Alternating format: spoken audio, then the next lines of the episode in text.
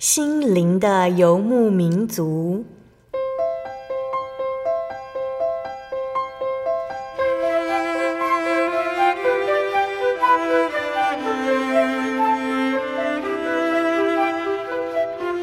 在这个谁都不管谁的后现代社会里，每个人的心灵都是游牧民族。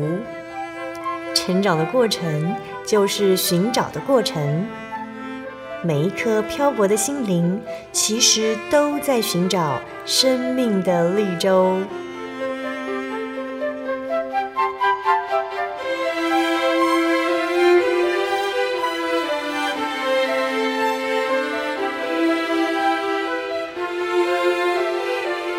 本节目由真耶稣教会台湾总会制作，欢迎收听。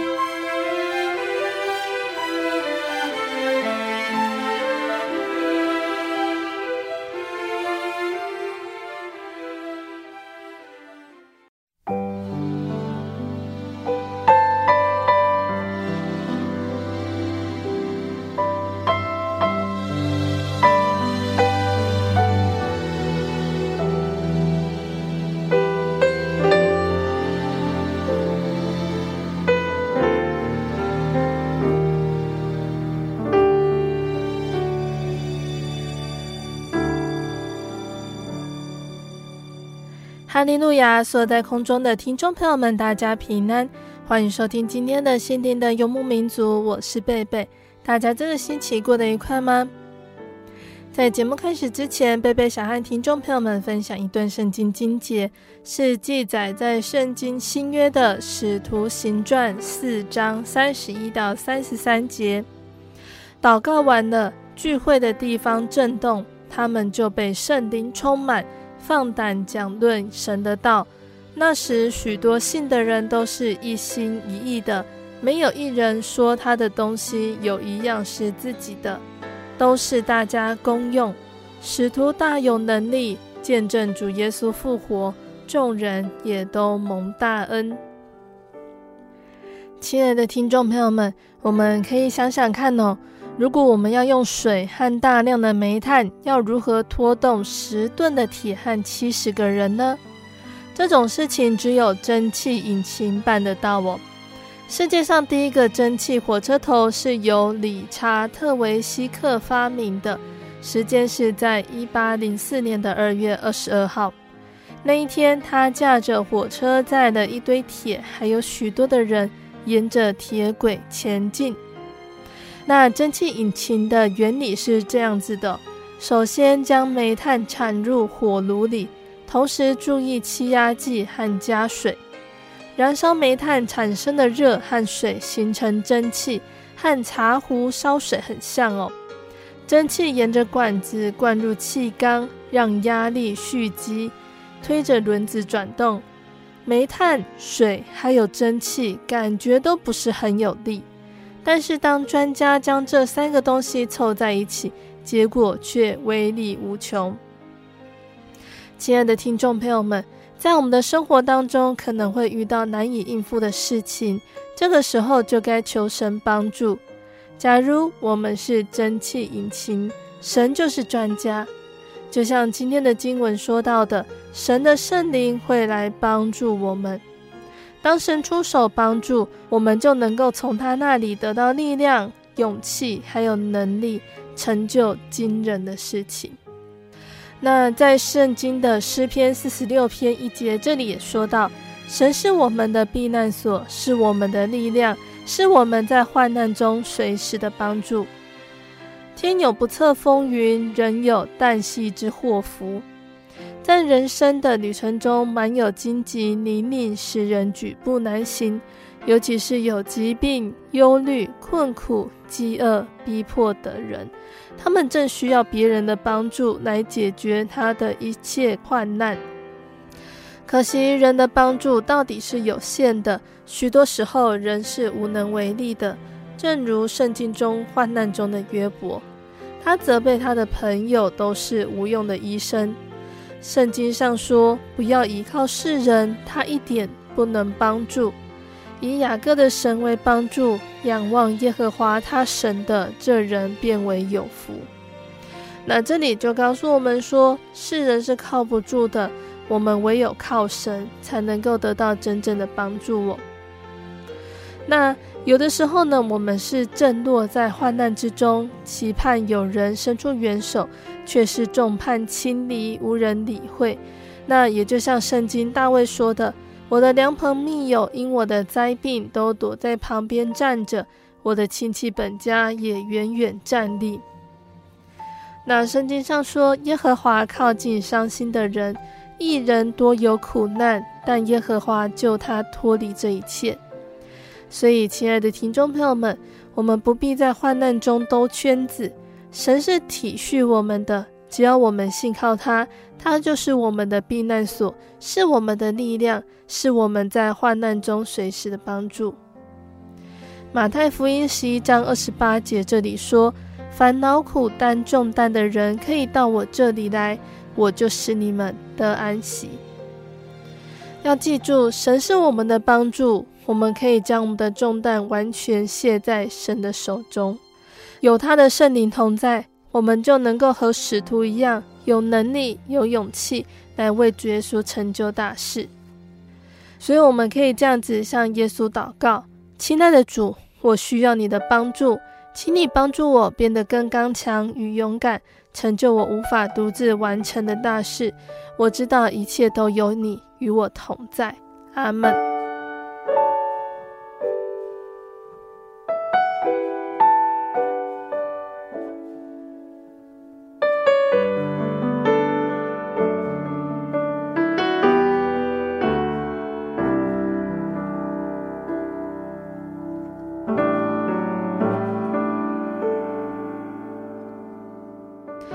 要播出的节目是第一千三百七十七集《生活咖啡馆》绘本分享，送给爸爸的小船。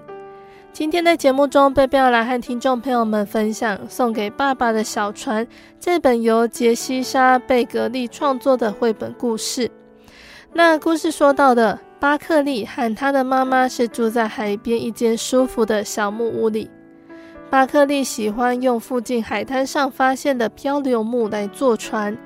他做大的船、长的船、短的船和高的船，一艘做的比一艘漂亮，里面都附上一封信，表达他对父亲的思念或祝福，并且把这些船都送进大海里。这是他想念父亲的仪式。如果船没有回来，巴克利就知道他们飘到爸爸那里了。他好想念他的爸爸。那这会是一个什么样的故事呢？让我们先来聆听一首诗歌。诗歌过后，贝贝就会来分享这本绘本故事。贝贝要分享的诗歌是赞美诗的三百四十五首。深哉，深哉，耶稣的爱。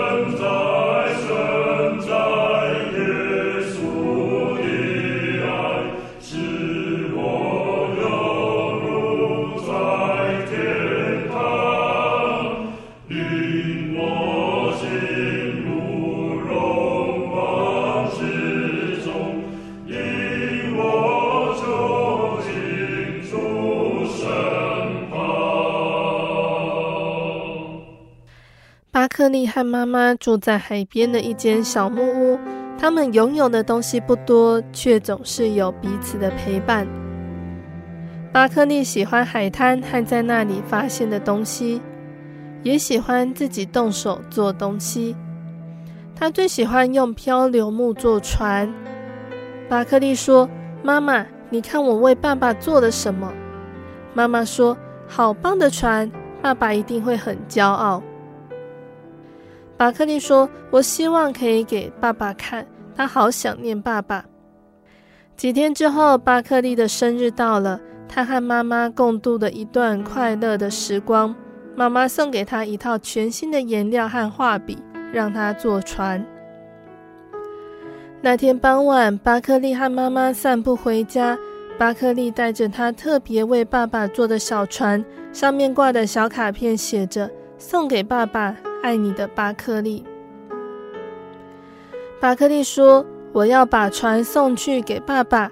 如果船没有回到岸边，我就知道他收到了。”巴克利一边说，一边把小船放进水里。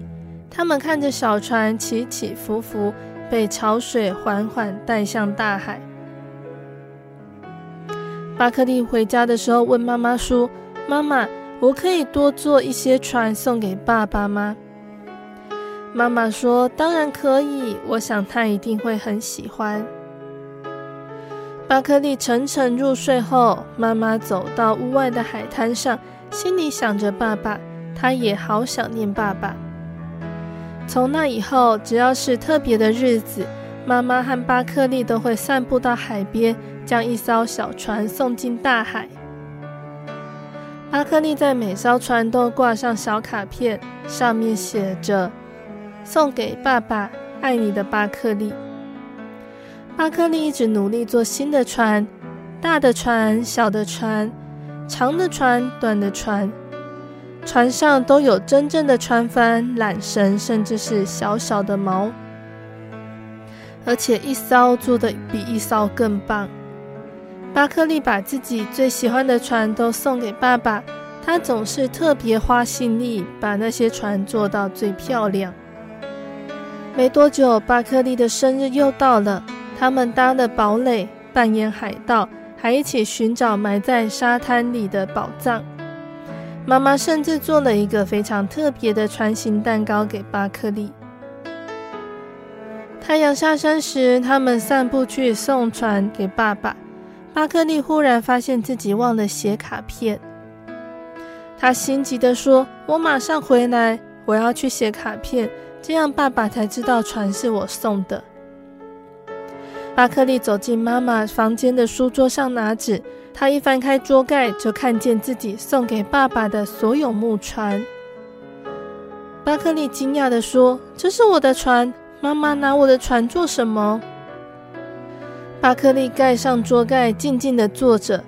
原来那些船最后还是被冲回海滩，永远没有办法到爸爸那里。妈妈在海滩上等他。巴克利将卡片挂在船上，然后把船划进水里。他们一起看着那艘船飘向大海。过了漫长的一天后，妈妈送巴克利上床睡觉。巴克利说：“妈妈，谢谢你，我过了一个很棒的生日。谢谢你让我每天都过得很棒。”妈妈说：“不必客气，小宝贝。”妈妈亲亲他，说晚安。妈妈走到海滩，她看着大海，想起爸爸。她小心翼翼地把巴克利的船从海草里拉出来，剥掉上面的沙子。就在她要用披肩轻轻地把船包起来的时候，她看见巴克利的卡片，上面写着：“送给妈妈，爱你的巴克利。”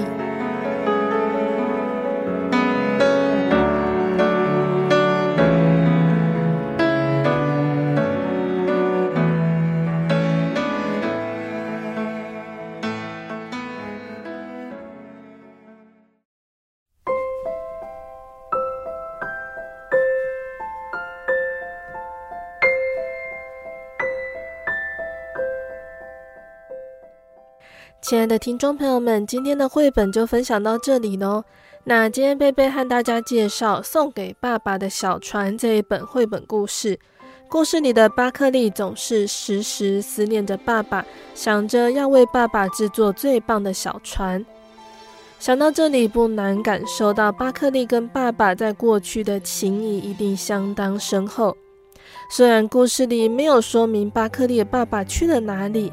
或是遥远的地方，或是面临死亡后的另外一个国度哦。那在这些想念的日子里，巴克利会与妈妈一起去海边，将一艘艘小船透过大海运送给爸爸。信上也会写着简单的字条，表达对父亲的思念或祝福。这是巴克利想念父亲的仪式。但是在某一次意外的发现呢、那些要运送给爸爸的小船，原来都藏在家里的一角。巴克利发现，原来这些船都没有成功的传到爸爸的手中，而是妈妈偷偷将飘回岸边的船搜集起来。而巴克利也清楚知道那是妈妈对他的爱，所以就在那一次的一艘小船上写着：“谢谢妈妈，爱你的巴克利。”大多数的时候，我们都会看到我们失去了什么，而忘记我们还拥有什么。也许是还没有预备好要接受逝去的，所以不断透过眼泪或者是某种思念的仪式来度过这些生离死别的画面。允许悲伤固然是很重要的一件事，但同时在想念过去的美好。我们也需要试图转身，看看这些仍然在我们身旁的温暖，这些与我们并肩同行的人事物，一起走过风风雨雨。即便失去了，也别忘记，爱一直都在。圣经的腓利比书四章十二节这里说：“我知道怎样处卑贱，也知道怎样处丰富，或饱足，或饥饿，或有余，或缺乏。”随时随在，我都得了秘诀。记得呢，曾经在电视上看到专访报道哦，那一次采访了一位罹患多发性硬化症的年轻女孩。多发性硬化症将造成身体许多部位僵化，还有丧失功能。那因为病痛的关系，这个女孩放弃了原本热爱的足球运动。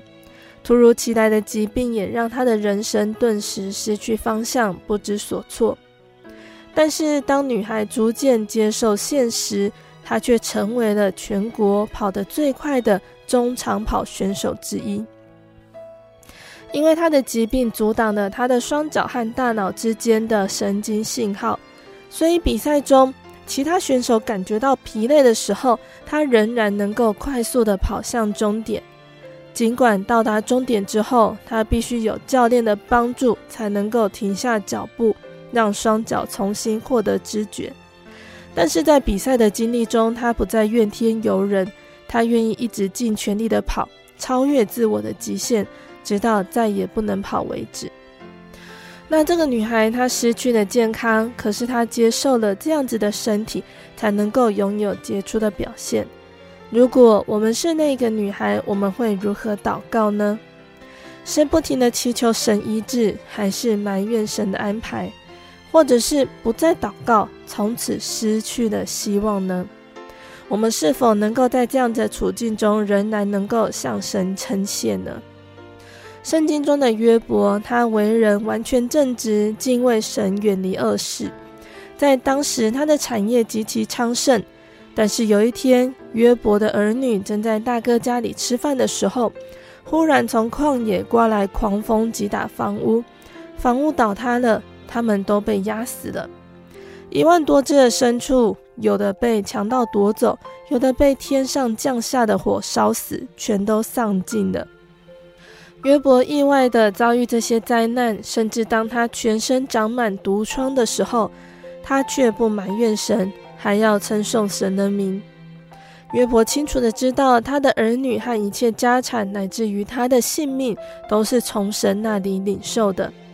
神能够赏赐，也必有收取的权利。所以在约伯丧失一切的时候，他并没有埋怨神；在他拥有一切的时候，他也没有骄傲自满。约伯一直记得，赏赐的是耶和华，收取的也是耶和华。耶和华的名是应当称颂的。在经历这般考验之后，约伯向神表达赞美，不是因为神又加添了他的家产，而是因为他更认识了神。有的时候，我们会想追求更多更好，因为无法拥有，失去了而失望，也常常因为各样的考验而沮丧。但是常说到知足常乐。圣经也说到，敬虔加上知足的心，便是大力了。知足就是喜乐的基础。如果我们能够以自己所拥有的满足，因所拥有的感谢神，这样我们无论处于什么样的境况下，都能够处之泰然，因为相信神的预备，也相信神的安排，许多愁烦将因此减少。内心的喜乐，就必如泉水自内心不断地涌流而出。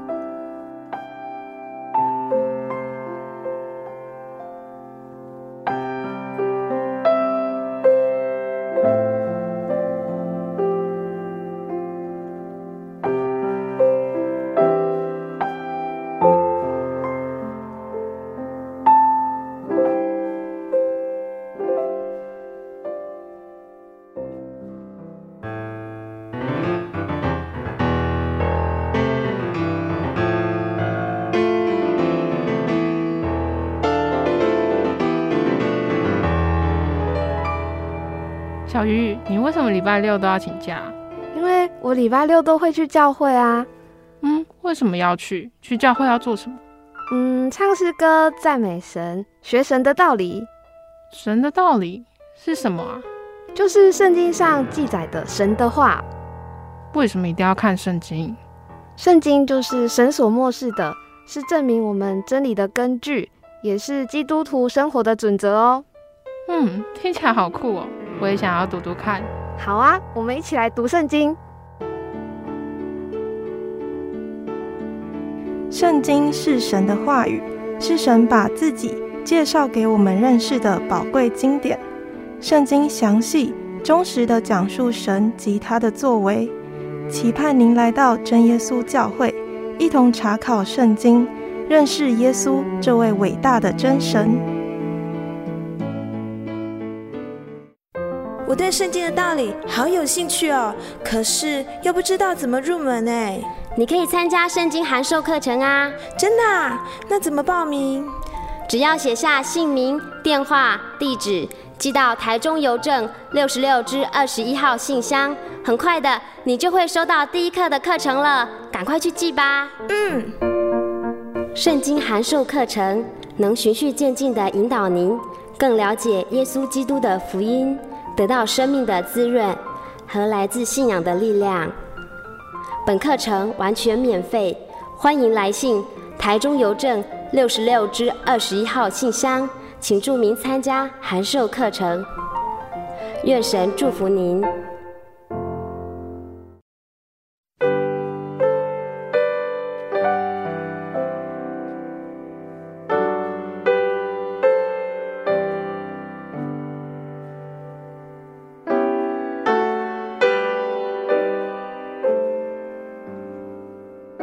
亲爱的听众朋友们，欢迎回到我们的心灵的游牧民族，我是贝贝。今天播出的节目是第一千三百七十七集《生活咖啡馆》绘本分享，送给爸爸的小船。节目的上半段呢，贝贝和听众朋友们分享了一本叫做《送给爸爸的小船》这一本绘本故事。在圣经的腓利比书四章十二节这里说：“我知道怎样处卑贱，也知道怎样处丰富，或饱足，或饥饿，或有余，或缺乏，随是随在，我都得的秘诀。”那知足呢，是保罗他常常喜乐的秘诀哟。知足是无论富足或不足，都感觉到充足，可以活得自由自在。那圣经就有告诉我们说，知足呢是不论我们拥有多少，都感觉到满足，是因为靠着主，有主耶稣的爱与我们同在，我们也能够拥有喜乐。那愿我们在明白认识耶稣之后，也能够来体验神他与我们同在，与神同行的这份平安。节目的下半段，贝贝要再来和大家分享圣经故事，欢迎听众朋友们继续收听节目哦。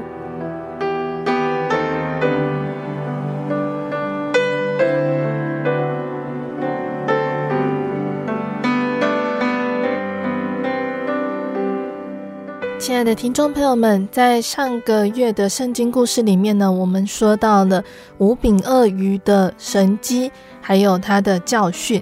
那接下来呢，我们要继续讲到呢。有一天，耶稣在往该撒利亚腓立比的路上，他就问门徒说：“人说我是谁？”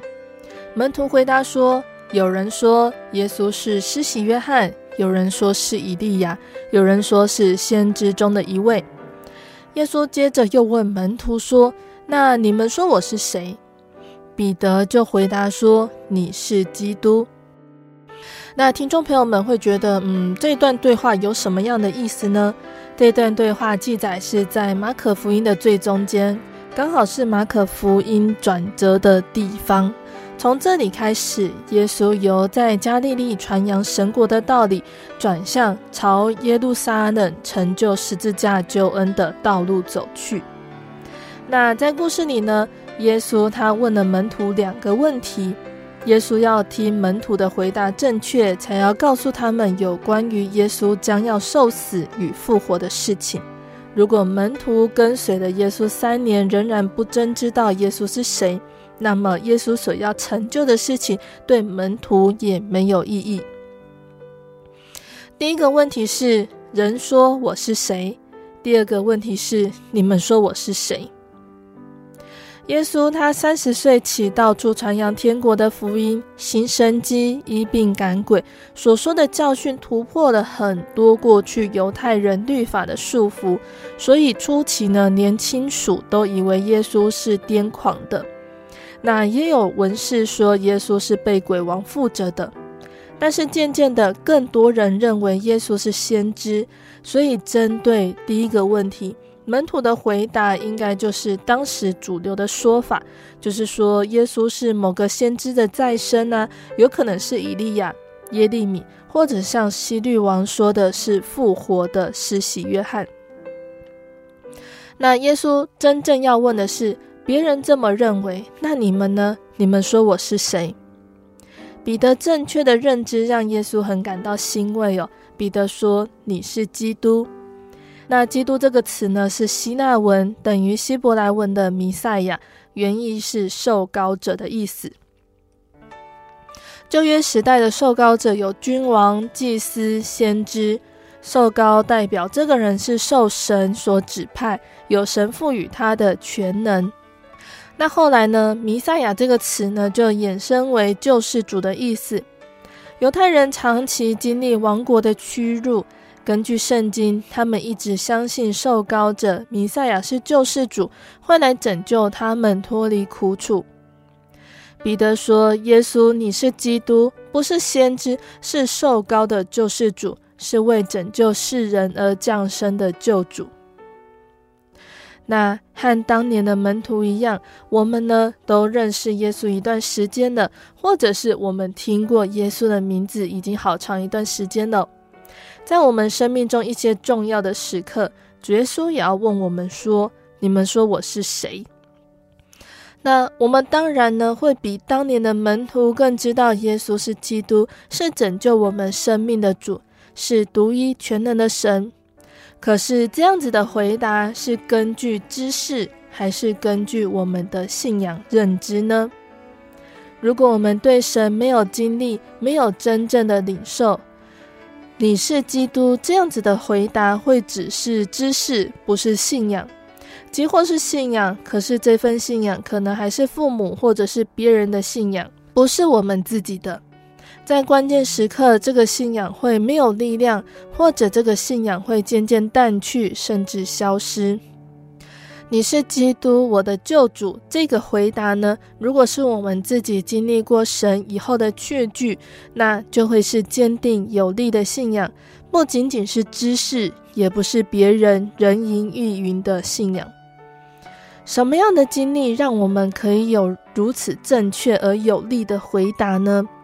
就是苦难还有试炼的经历，我们不喜欢受苦，却是神要给我们的珍贵历练，这是我们体验神、坚定信仰的契机。提摩太后书一章十二节，这里保罗说：“我也受这些苦难，然而我不以为耻，因为我知道我所信的是谁，也深信他能保全我所交付他的，直到那日。”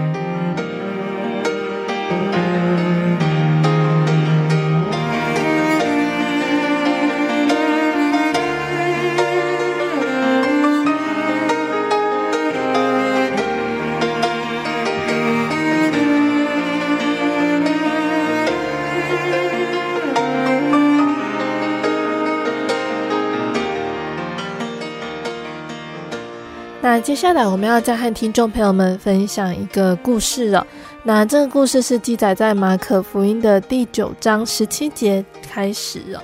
耶稣到了门徒那里，看见有许多人围着门徒，耶稣就问他们说：“你们在讨论什么呢？”众人中间有一个人回答说：“夫子，我带了我的儿子到你这里来，他被哑巴鬼附着。”无论在哪里，鬼捉弄他，把他摔倒，他就口中流沫，咬牙切齿，身体枯干。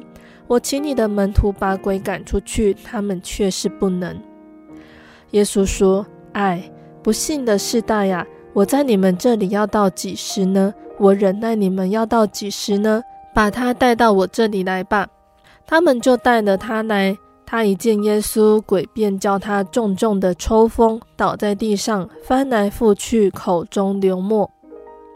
耶稣问他父亲说：“他得这病有多少日子呢？”回答说：“从小的时候，鬼屡次把他扔在火里、水里，要灭他。你若能做什么，求你怜悯我们，帮助我们。”耶稣对他说：“你若能信，在信的人凡事都能。”孩子的父亲立时喊着说：“我信，但我信不足，求主帮助。”耶稣看见众人都跑上来，就斥责那污鬼说：“你这聋哑的鬼，我吩咐你从他里头出来，再不要进去。”那鬼喊叫，使孩子大大的抽了一阵风，就出来了。孩子好像死了一般，以致众人多半说他是死的。但耶稣拉着他的手扶他起来，他就站起来了。耶稣进了屋子，门徒就暗暗地问他说：“我们为什么不能赶他出去呢？”耶稣说：“非用祷告，这一类的鬼总不能出来。”后来他们就离开了那个地方。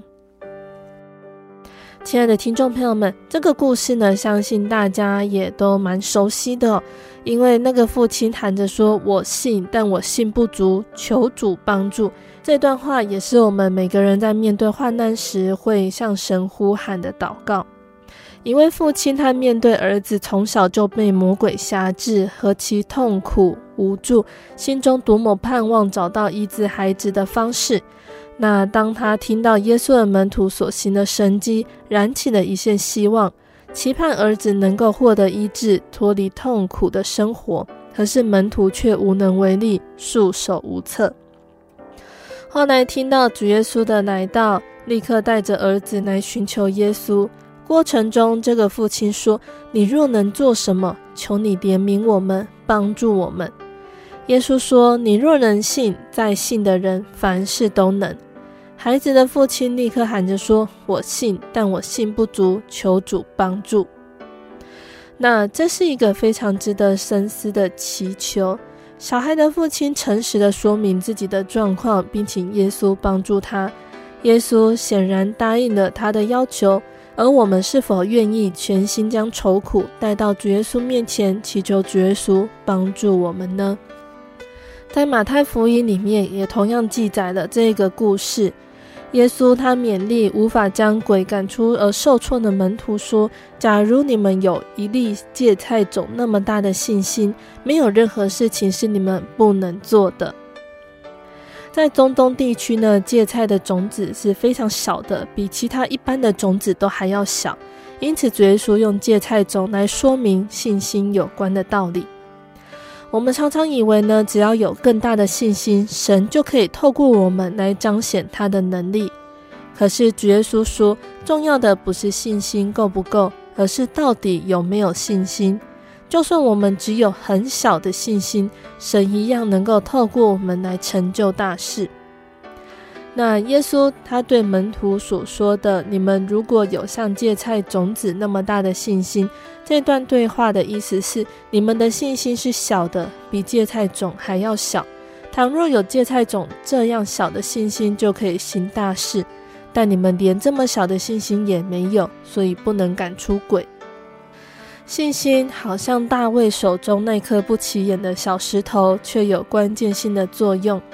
石头虽然小，但因神的同在，因此就能发挥最大的力量。当时小小的大卫对高大的歌利亚说：“你来攻击我是靠着刀枪和铜戟，我来攻击你是靠着万军之耶和华的名。”那我们说到要交托给神，交托给神就应当一无挂虑。有一个小故事这么说：相传死亡临到了一个城市，准备大展身手。他对城中的一位老人说：“今天我会取去城中十个人的性命。”老人恳求他不要这样子做，可是死亡坚持。晚上，死亡又遇见了那个老人。那个老人很气愤地说：“你是个不守信用的魔鬼！早上你说会取去十个人的性命，为什么今天城中死了七十个人？”死亡泰然自若地说：“我并没有不守信，我的确只杀了十个人，其余六十个死于忧虑。”有一句话说：“主啊，请赐给我平心静气去接受那些我无法改变的事，给我勇气去改变那些我可以改变的事，并给我智慧去分辨这之间的差异。”许多人从这句话得到内心的平安。安静的祷告是良好的开端。正如保罗他在提摩太后书四章十八节这里所说的：“主必救我脱离诸般的凶恶，也必救我进他的天国。愿荣耀归给他，直到永永远远。阿门。”神了解我们的境遇，他已经为我们开路，我们只管坦然无惧地来到他的施恩宝座前，全然相信、祈求与交托。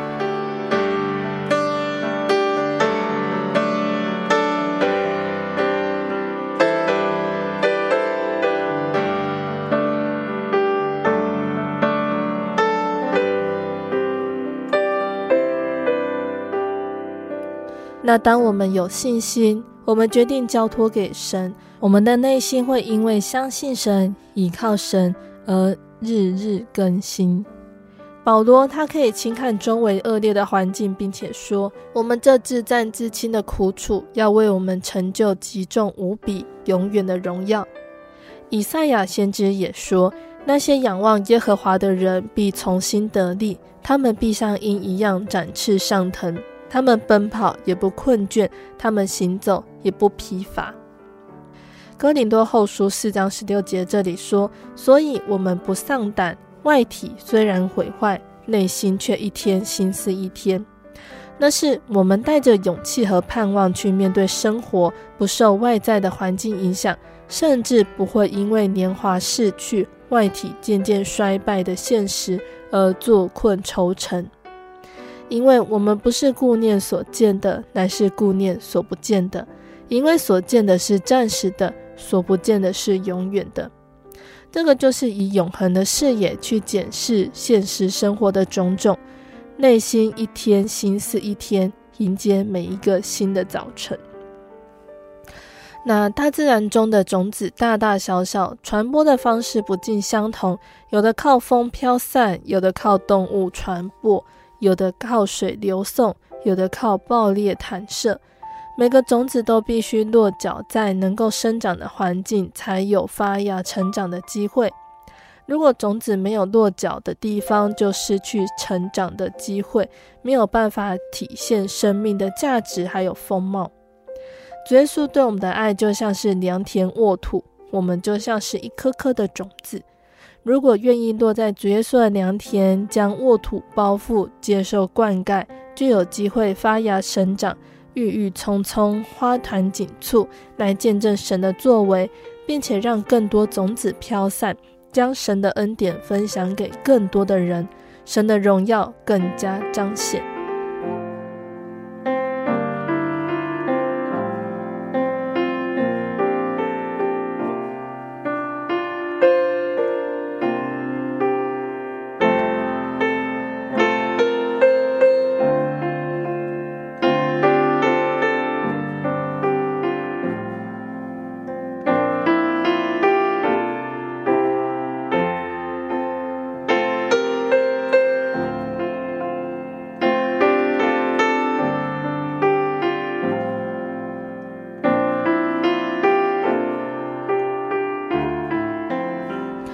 在路加福音呢，同样也有记录这个故事哦。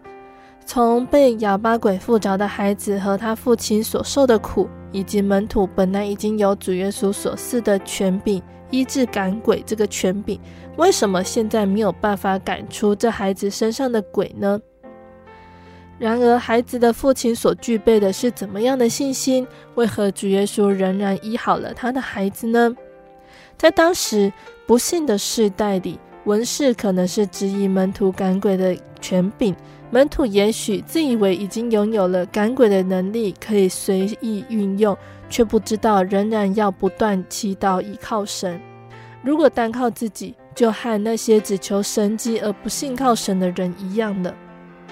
至于孩子的父亲能够虚心求主怜悯帮助，又能够在耶稣面前深切表示信心不足，求主帮助，这真的是很难能可贵的。那我们对神的信心又是如何呢？面对诡计多端的恶鬼或者是险恶的环境，唯有求主加添信心，禁食祷告，用坚固的心来坚持我们自己的信仰。以弗所书六章的十一节，还有十四节到十七节，这里说，要穿戴神所赐的全副军装，就能够抵挡魔鬼的诡计；又拿着信德当作盾牌，可以灭尽那恶者一切的火箭。所以要站稳了，用真理当作带子束腰，又用平安的福音当作预备走路的鞋穿在脚上，并戴上救恩的头盔。拿着圣灵的宝剑，就是神的道，乃为真理打美好的仗，持定永生。那这个故事呢，其实也是再一次的强调了我们每个人的信心。我们每个人的信心就好像一棵幼苗，必须经过阳光、雨水、施肥、修剪，慢慢的发芽，向上成长，最后扎根茁壮。成为大树，又能够结果子。这棵树从幼苗到大树的过程，曾经经历狂风暴雨，也经历日头曝晒，耐得住寒冷下雪，也在风调雨顺中安稳成长。不管经历了平顺与恶劣的环境，都使这棵树更加茁壮，根扎得更深。同样的，我们内心的那颗信心之树，也是要经历世事的操练，才有成长，最后进到成熟的地步。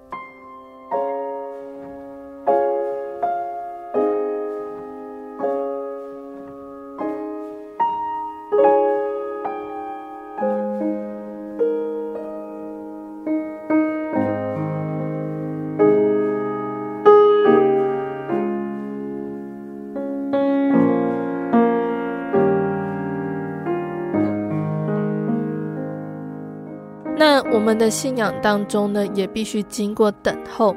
人生的过程中，很多事情都是要经过等候才是美好的。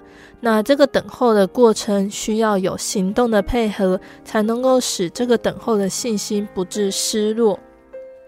所以我们在等候神的旨意时，我们需要用神的话语当做粮食，不断的补充灵命。耶稣说：“我就是生命的粮，到我这里来的必定不饿，信我的永远不渴。”在等候的过程，不是空等，而是要多读圣经，多听神的话语，借着神的话语来了解神的旨意。当答案还没有出现的时候，我们要做的就是给我们的心灵浇水、除草与施肥。就好像诗篇所说的：“要等候耶和华，当壮胆，坚固你的心。”我在说，要等候耶和华。我们的心向来等候耶和华，他是我们的帮助，是我们的盾牌。那我们的信心有的时候会受到影响，像是意外的患难呐、或者是病痛，这些都会影响到我们的信心。这个时候，我们要先反省祷告。有的时候，我们不明白为什么患难会临到我们，因此也要求神指示。那在当下，除了自省以外，我们也会希望弟兄姐妹的爱心代祷，不希望遭受别人的指责，也不希望有论断者出现。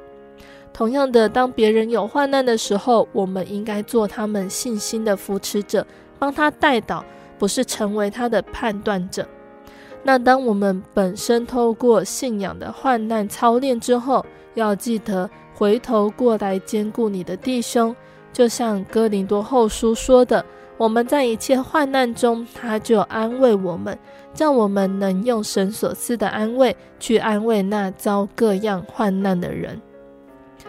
那有的时候，我们的信心也会遭遇到很多自然界的阻挡。在圣经里面记载的很多很多，凭着信心并且付出行动而改变的自然界的现象，这些神迹在人看来是不可能的。可是圣经中的许多例子都告诉我们，只要信心配合着祷告，事就成了。大自然的变化与运行是人无法控制的，只有交托给神，求神怜悯帮助。期盼我们的信心经历了世事的操练，能够一天一天的成长。当我们遇到事情的时候，我们说没关系，要有信心的同时。我们要注意，我们是否有真正付出行动，跪下来祷告呢？雅各书二章十七、十八节这里说：“信心如果没有行为，就是死的。必有人说：你有信心，我有行为。你将你没有行为的信心指给我看，我便指着我的行为，将我的信心指给你看。因此，如果能够配合实际祷告的行为以及爱心付出的行动。”相信，即使神没有成全我们的祷告，也深深相信神必有更美好的安排。就好像主耶稣在克西马尼园对门徒说的：“我心里甚是忧伤，几乎要死。你们在这里等候，和我一同警醒。”耶稣说完，就稍往前俯伏在地祷告说：“我父啊，倘若可行，求你叫这杯离开我。”然而，不要照我的意思，只要照你的意思。信心的操练是要完全顺服神，也要顺服神的旨意去祈求。至于最后的结果是不是照我们个人的意思，就显得微不足道了。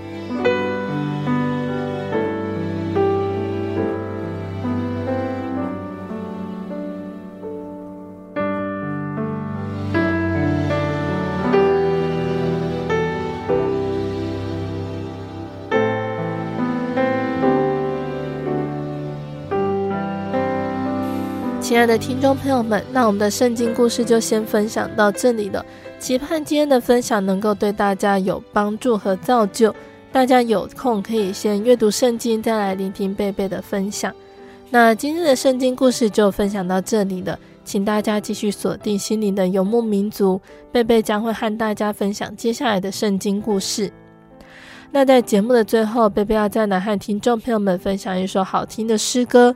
这首诗歌是赞美诗的三百二十七首，多认识耶稣。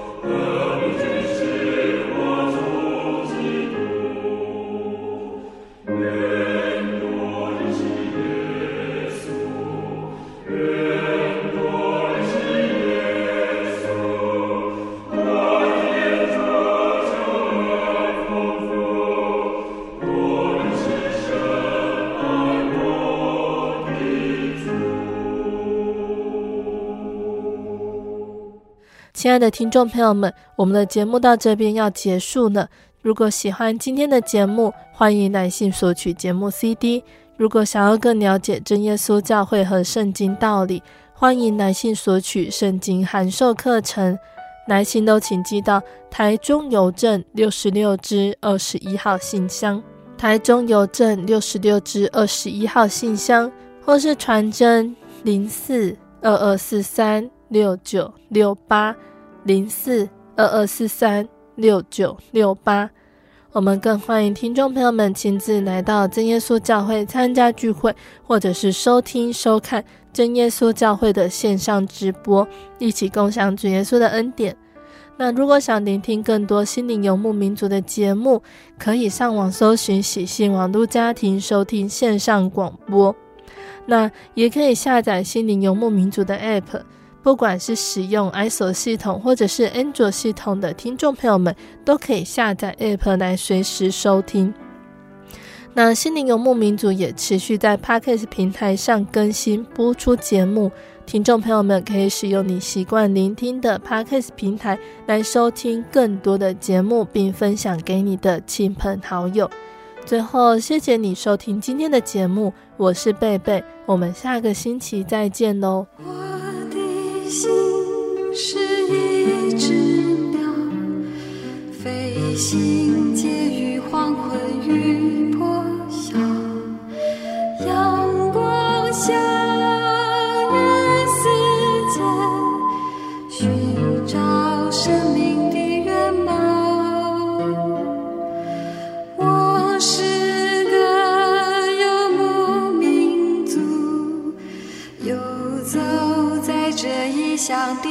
笑